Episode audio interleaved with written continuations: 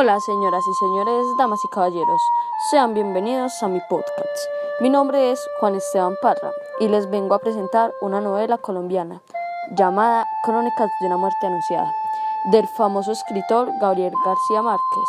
Es un gran famoso escritor de acá, de nuestro grandísimo país Colombia. Su novela fue hecha eh, o narrada, como lo quieran tomar, en un pueblito llamado Monpox. Todo comenzó con un señor llamado Santiago de Nazar. Se levantó a las cinco y media de la mañana a esperar el buque en el que llegaba el obispo. Pasó el tiempo. Un día llegaron los hermanos Vicario con su hermana menor, la cual se la había llevado un hombre. Él, después de una noche, se dio cuenta que la muchacha no era virgen. Se, acá se trata de que antes, en lo, antes, antes, antes, las mujeres tenían que ser vírgenes para poder que un hombre las tomara para ellas.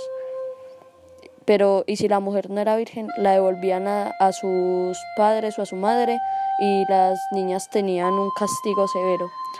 Entonces, después de eso, la mamá eh, le reclamó a la hija, la cual metió a un señor llamado Santiago de Nazar.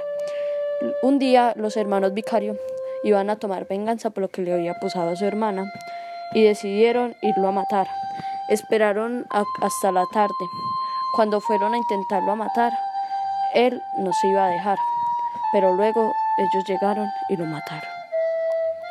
De un momento al otro salió la hermana menor y les dijo que él no había sido. No se sabe quién es el culpable. La historia es una historia muy buena.